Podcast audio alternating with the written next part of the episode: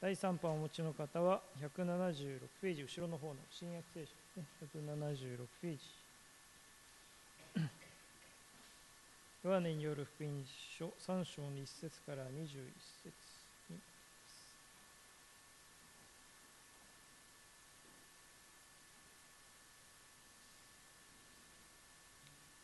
それではお読みします。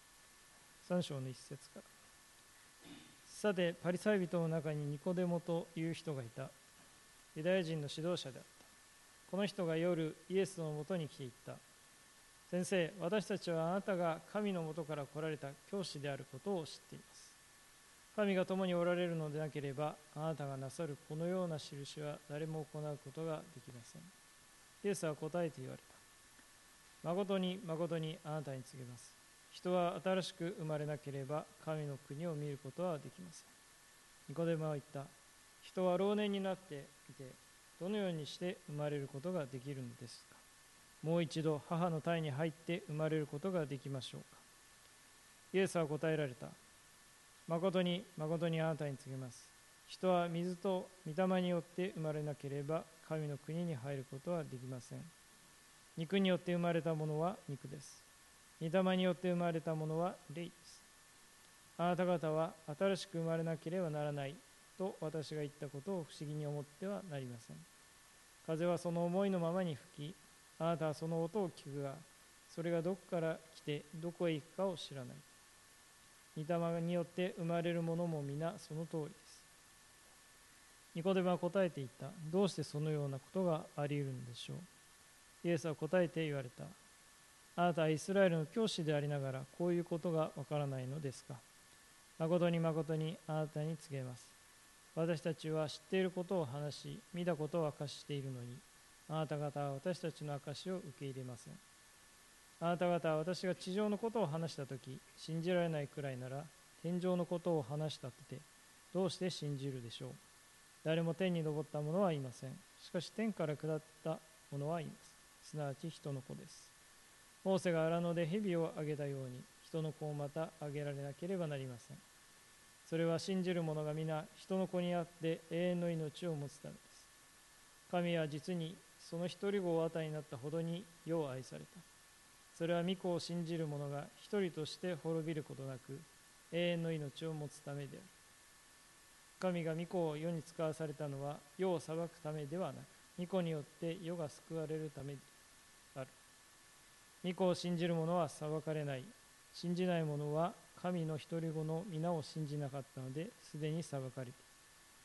その裁きというのはこうである。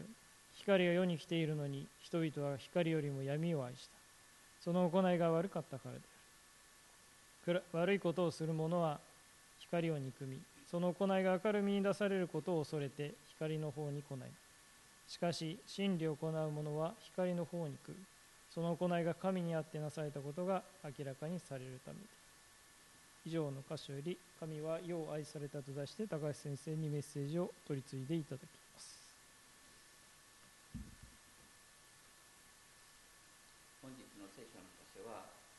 有名なヨハネ3章16節を含んでいるとことですけれども神は世を私たちが不条理な苦しみに遭うときに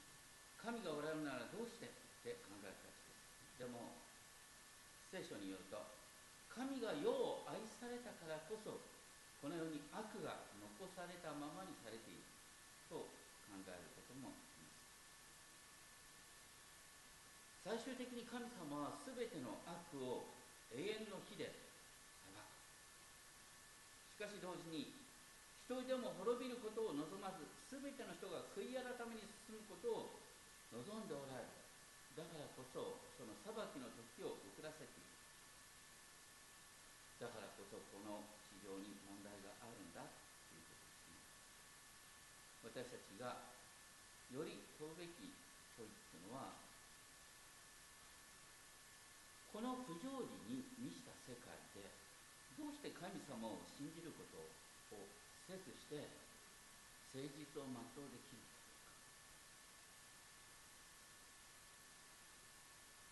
私たちはどっかでですね損得感情を超えた生き方をしたいと思ってでも現実にやっぱりこの世の流れに流されてしまう。そういう中で誠実を尽くすことができるためには実は神様の愛を知る必要があるんだ。しかも私たちはいろんな状況の中で本当にあまずいよなと思うことをついついやってしまうような。自分で自分を信じられない。だからこそ私たちは御霊によって生まれ精霊によって生きるということがあるのかなと思います。今日のところ一番最初にですねニコデモっていう人が出てきます。彼は神の教えに熱心なパリサイ人でユダヤ人の指導者でしかし彼は人目をはばかって夜イエスを訪ねました彼が求めていたことそれは神の国の実現。当時のイスラエルの民はローマ帝国の支配のもとで重い税金を課せられ自由も制限されて苦しんでいました。人々の期待した神の国というのは神がイスラエルをローマ帝国の支配から解放し愛と平和に満ちた国に変えてくださる。そんなことを彼らはその中で2つの動きがあったんですけどね過激な人々ローマ軍にテロ攻撃を仕掛けてあえて戦争を引き起こすでもその戦争を起こすと神様がそこに助けて助けにしてくれるっていうですね期待を持つ人がいました。一方ですね多くのパリサイ人たちは神様が私たちを選んで私たちを愛してくださってるんだからその愛に誠実に応える。それが立法に書いてある神様の見教え。それを誠実に行うことによって神様が私たちの国に顧みてください。その時に理想的な国が生まれる。ただその時に彼らは思ったんですあのどうしようもないやつローマ帝国に媚びを売ってるようなで自分の体を売って生計を立ててるような女性。そんなやつらを国から排除することによって理想的な国ができ神様が憐れんでくださるんだというふうに考えでもどちらにしてもですねこの過激派も温泉なパリサイ人にしてもですね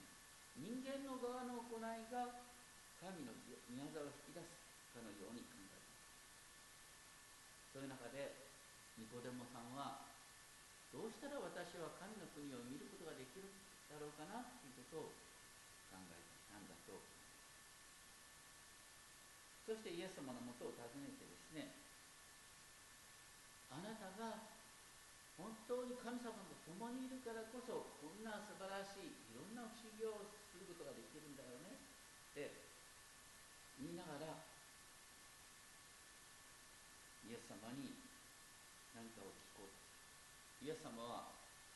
ニコデモが前からですねニコデモの意図を察知してこうおっしゃった。三章三節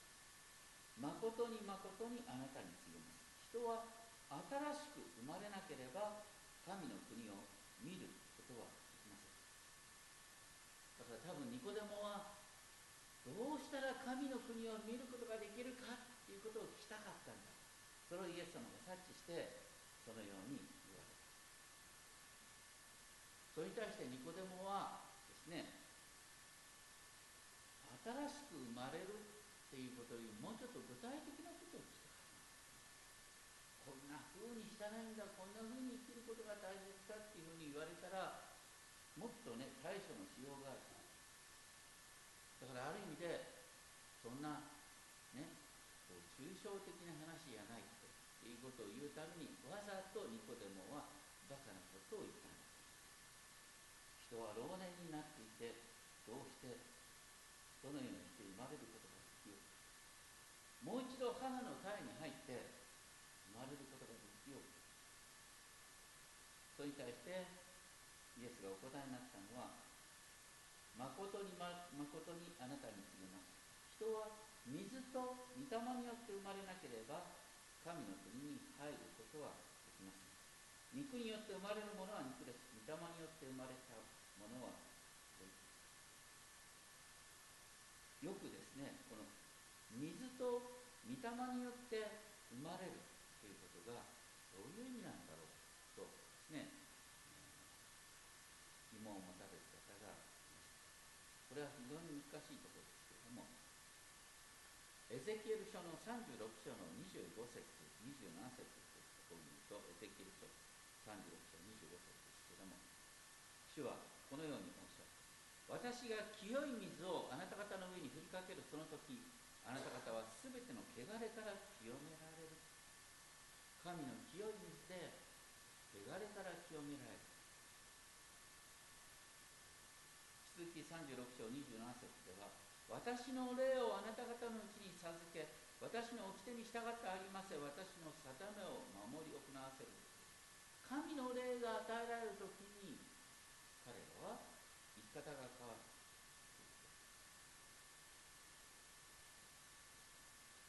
要するにどちらも、ね、神が与えてくださる清めの水神が与えてくださる霊それによって初めて私たちは神の国を見また神の国に入ることができるんだ。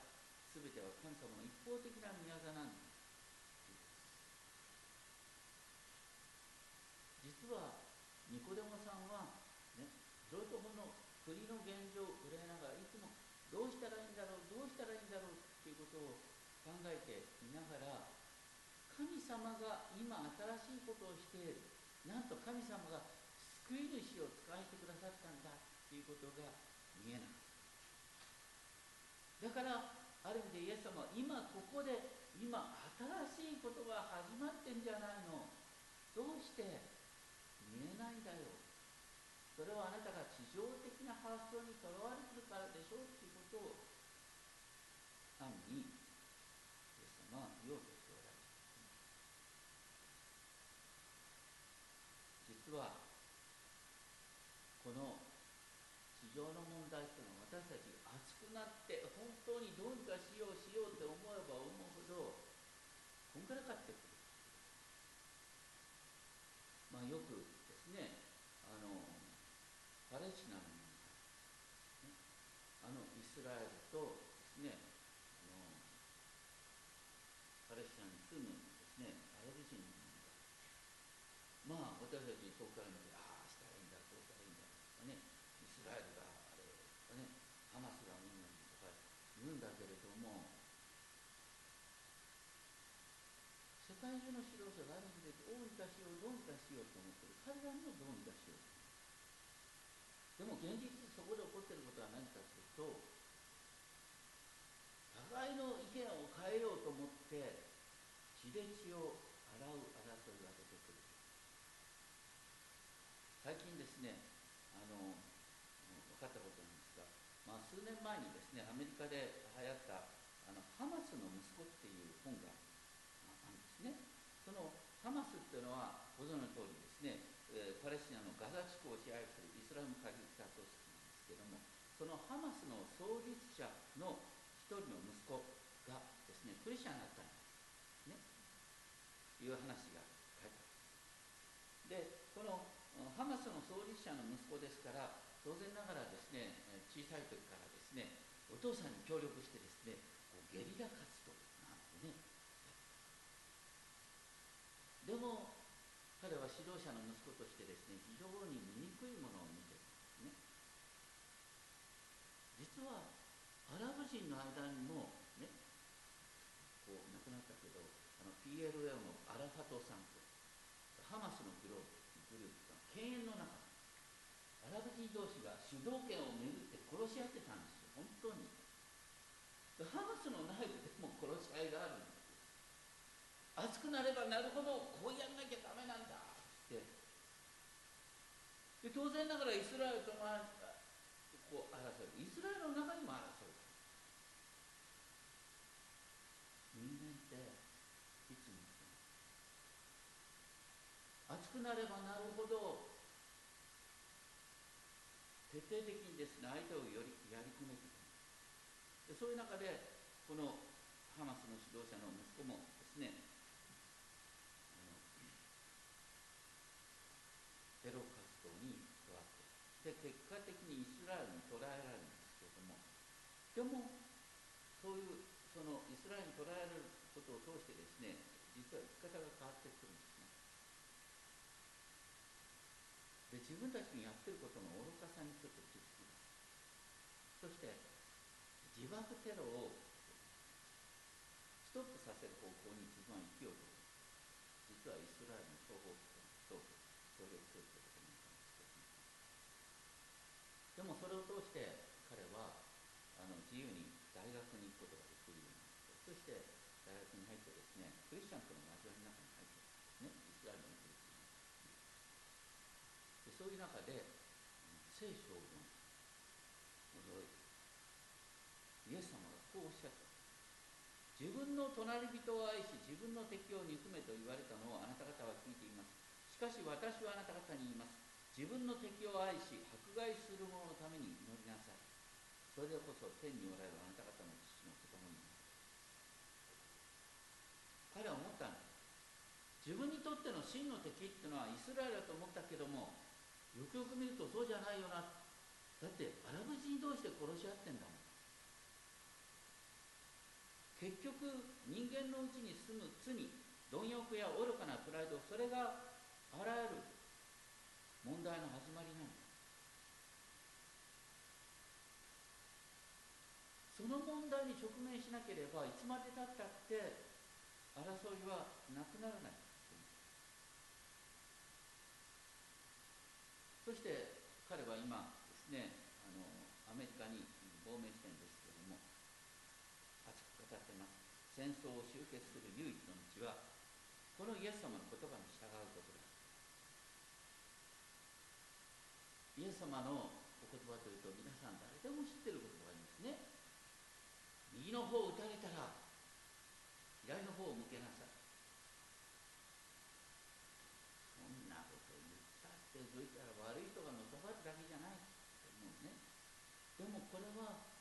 イエス様は2000年前のイスラエルで言っているところで実はとっても政治的な意味だった。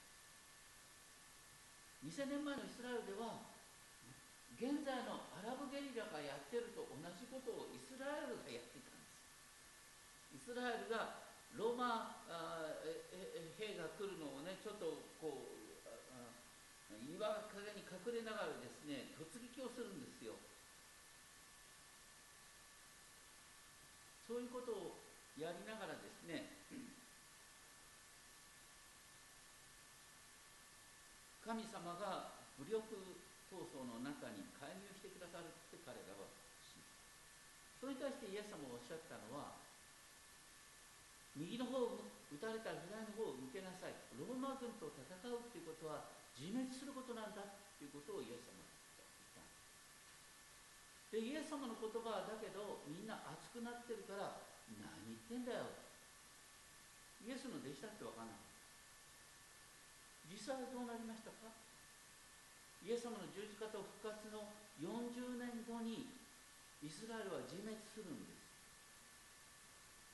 ローマ軍に武力闘争を仕掛けてって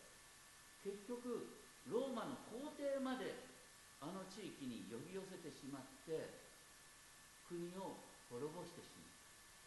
それからユダヤ人は2000年間国がなくなってるんです。イエス様のおっしゃる通りやったら国はなくなりはしなかった。神殿もなくなりはしなかっただからイエス様がおっしゃったことで極めて現実的政治的な話。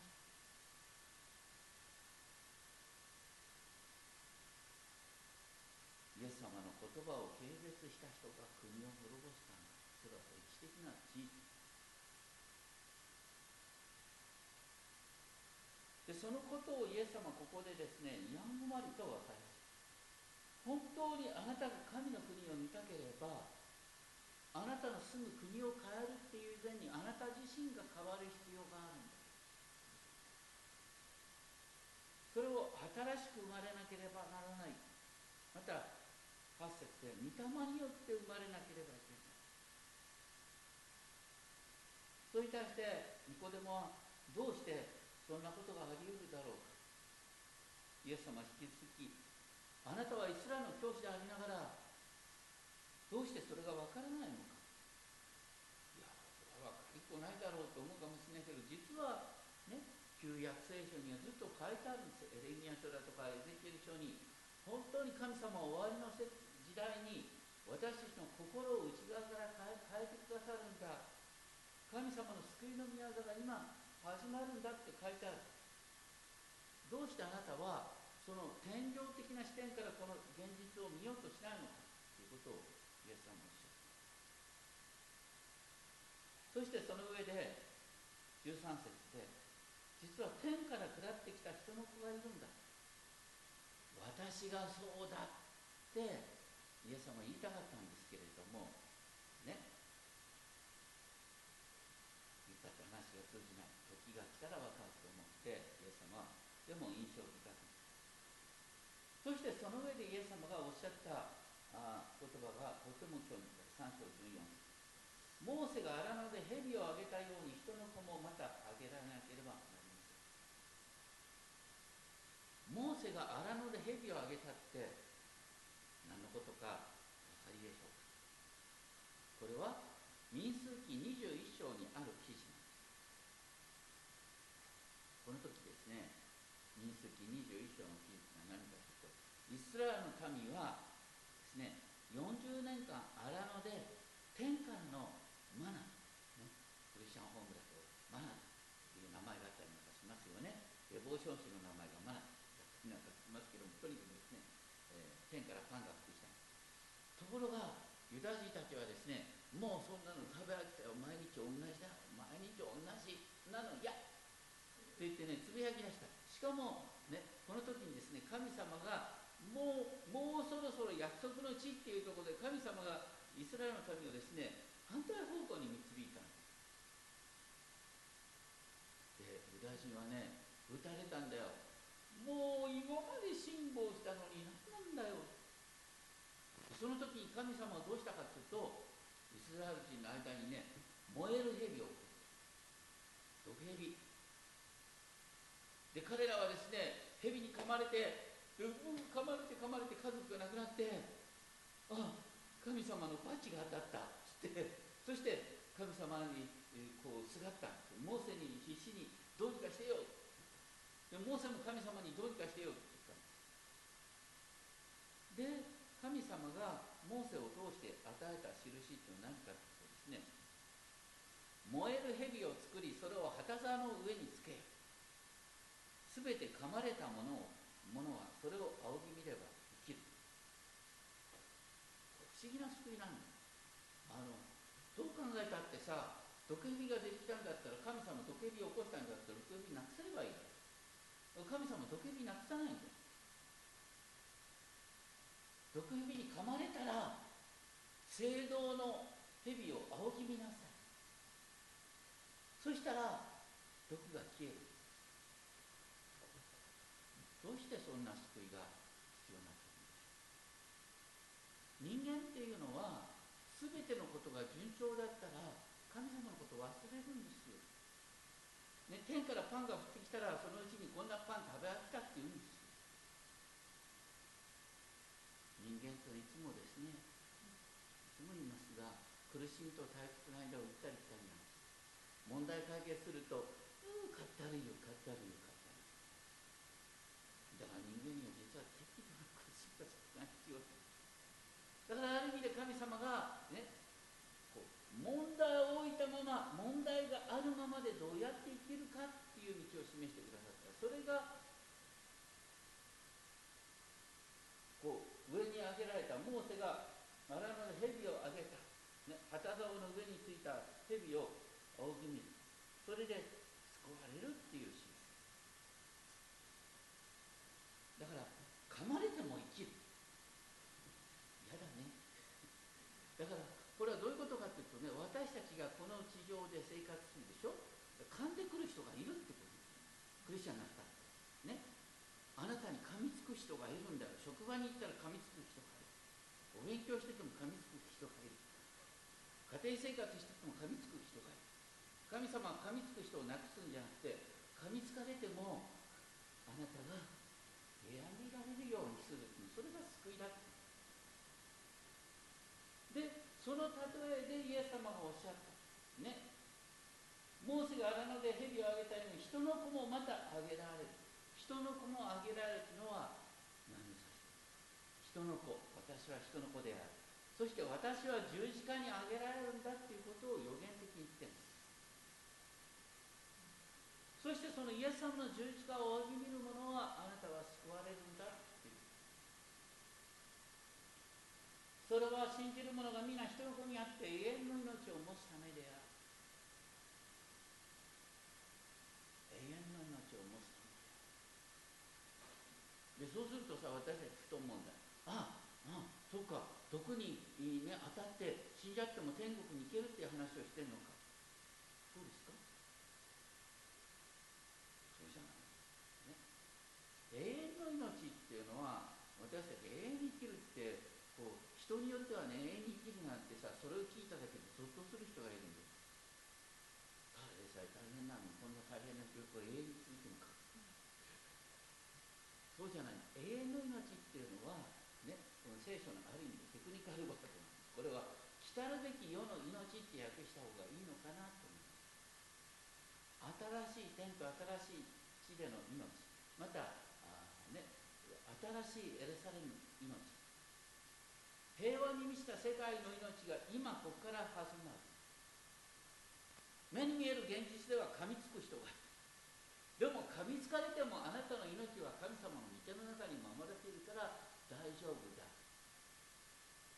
そしてやがて目の前から全ての悪が消える時が来る。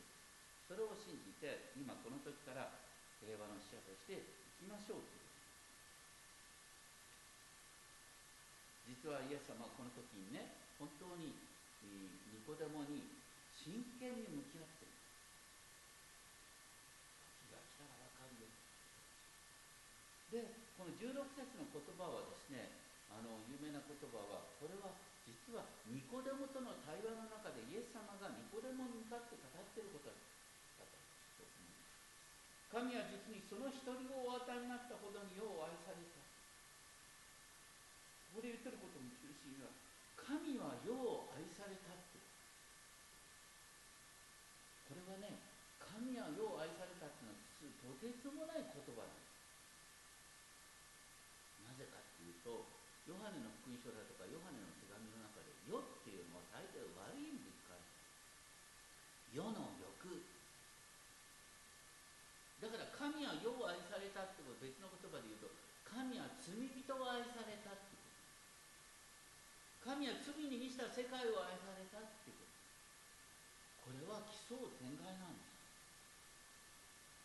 旧約聖書の流れからすると神様は罪人を裁くんだ。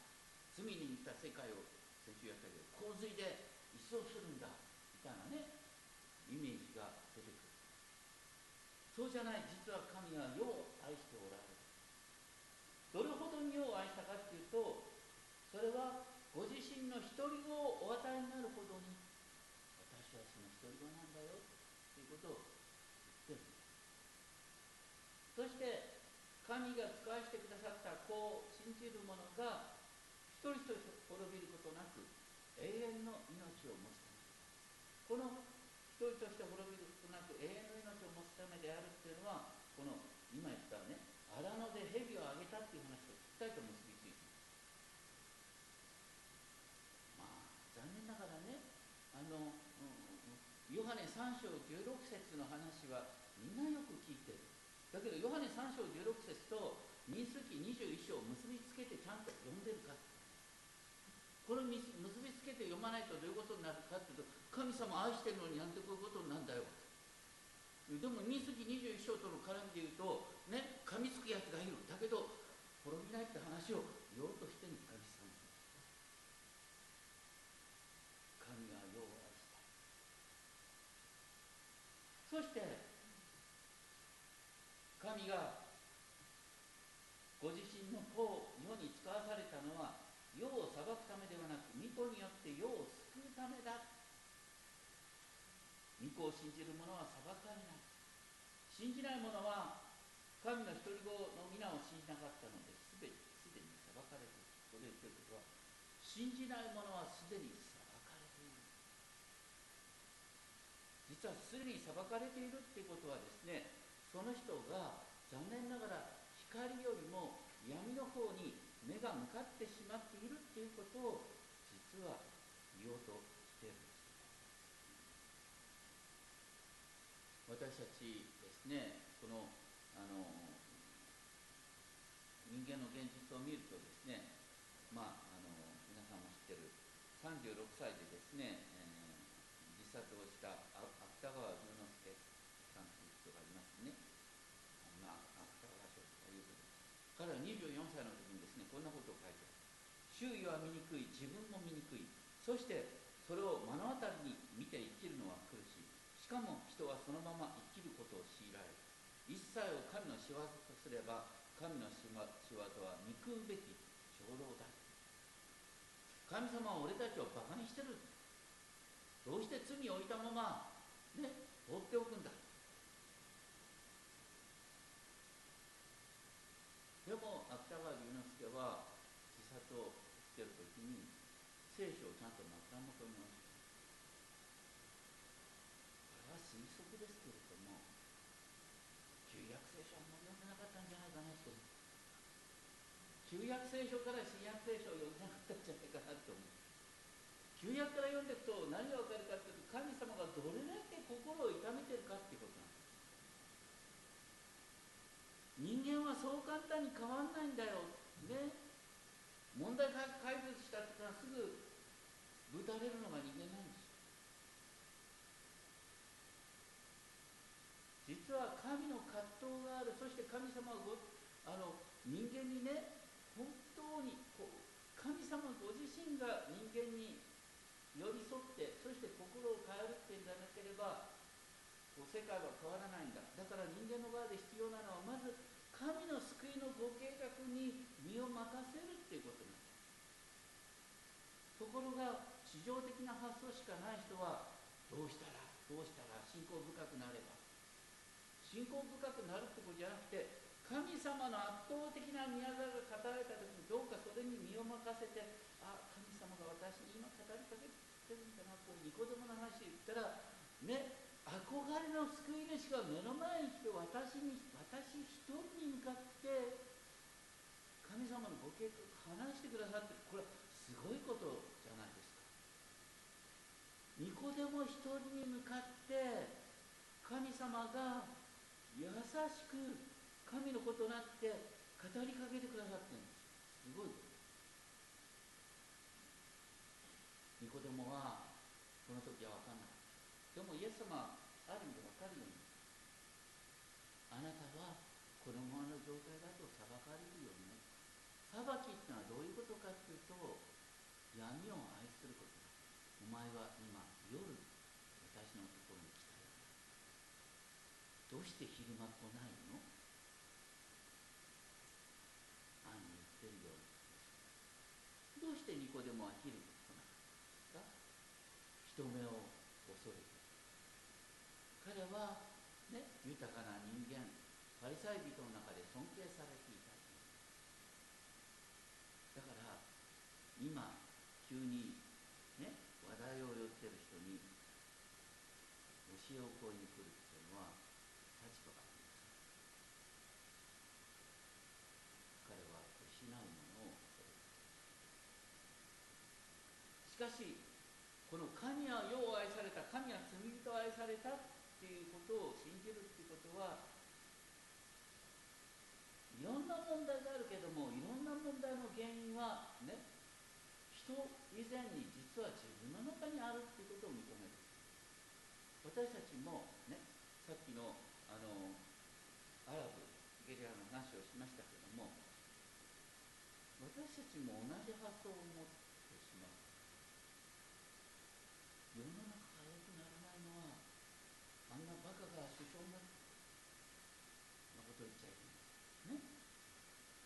んな僕が社長になっていくの夫がいつまでなったってバカだから。そういうふうに思ってる人はあなた自身が毒を振りまいてんだどうしてその毒を振りまくのかっていうとあなたがそのままで神に愛されそして神様が今私のうちに新しいことをしようとしてるくということを受け入れないから。この地上が新しくるために必要なのはあなたの周りの悪い人をなくなるじゃなくてあなたが、ね、精霊に出されてあなたの生き方が変わることなんです有名な話でねあの三浦綾子の小説で「塩刈り峠」ってなりますよね。私は旭川出身ですがこのですね旭川の近くで起こったことですけども今から100年前、えー、この塩刈り峠で暴走したそれをですねあの鉄道員事務方だったんですけれども長野正夫さんという人がその鉄道あの暴走し始めたですねブレーキが効かなくなったあの列車を客車を止めるために自分の身を投げ打ったという話をそれによって本当にですね旭川においてあのリバイバルが起こったという話やっぱり誰だってねどんな人間だってどうしてそんな自分の命を投げ捨てることができるんだろうその話を聞いたら感動するんです世の中が変わるっていうのはそういうことを通して変わるんです悪いやつをやっつけようと思って頑張ってる人を通して世の中が変わるかよ批判だったら誰だってできるんだよ問われてるのはあなたの生き方なんですどうしてそのようなじゃあ私たちが自分の身を犠牲にするような生き方ができないかというと神様は毒火なかすかなくすかに噛まれてでも命を守るっていうことをやってくれただからあなたには目の前にいつも問題があるけども問題があるんだただ中で神様は私を守ってくださってるんだよっていうことが分かると、ね、それを通して私たちの生活が変わるんだろうってこととか私たち本当にこの世の中いろんな問題がありますけども問題があるのはどうしてか神が世を愛された神が世を愛されたから矛盾がだけども神が世を愛されたってこと神が私を愛してくださった。私をこのままで神の子供としてくださった。だから私の祈りは今天に届いてるんです。神様は私を守り通すことができる。毒蛇に噛まれたってあなたの祈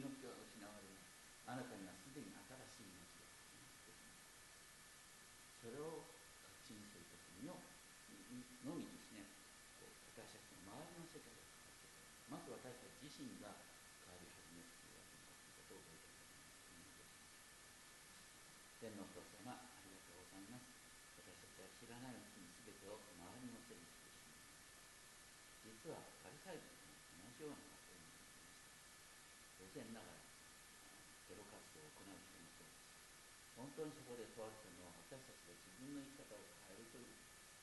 どうか私たちが本当に神様の愛に促されて本当に周りを批判するんではなく自分を犠牲にしてでも人を愛してそのような生き方を全うすることを私たちのうちに本当の意味で人を愛する。人を愛する力をあなたはお与えたどうかその